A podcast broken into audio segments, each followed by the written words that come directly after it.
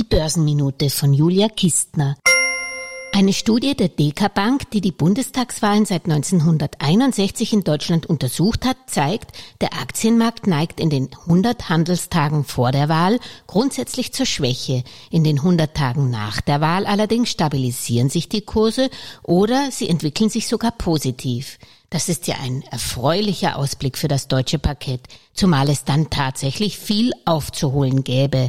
Denn bisher hat sich der DAX an die DK-Studie nicht gehalten und seit dem Wahltag am 26. September mehr als drei Prozent eingebüßt.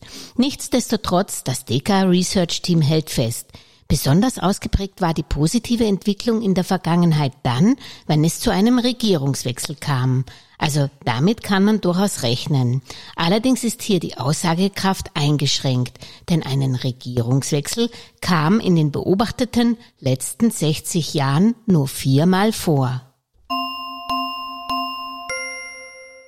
Alles Gesagte ist nur die persönliche Meinung von Julia Kistner und daher keine Anlageempfehlung und keine Rechts- und Steuerberatung. Für Verluste, die aufgrund von getroffenen Aussagen entstehen, übernimmt die Autorin Julia Kistner keine Haftung.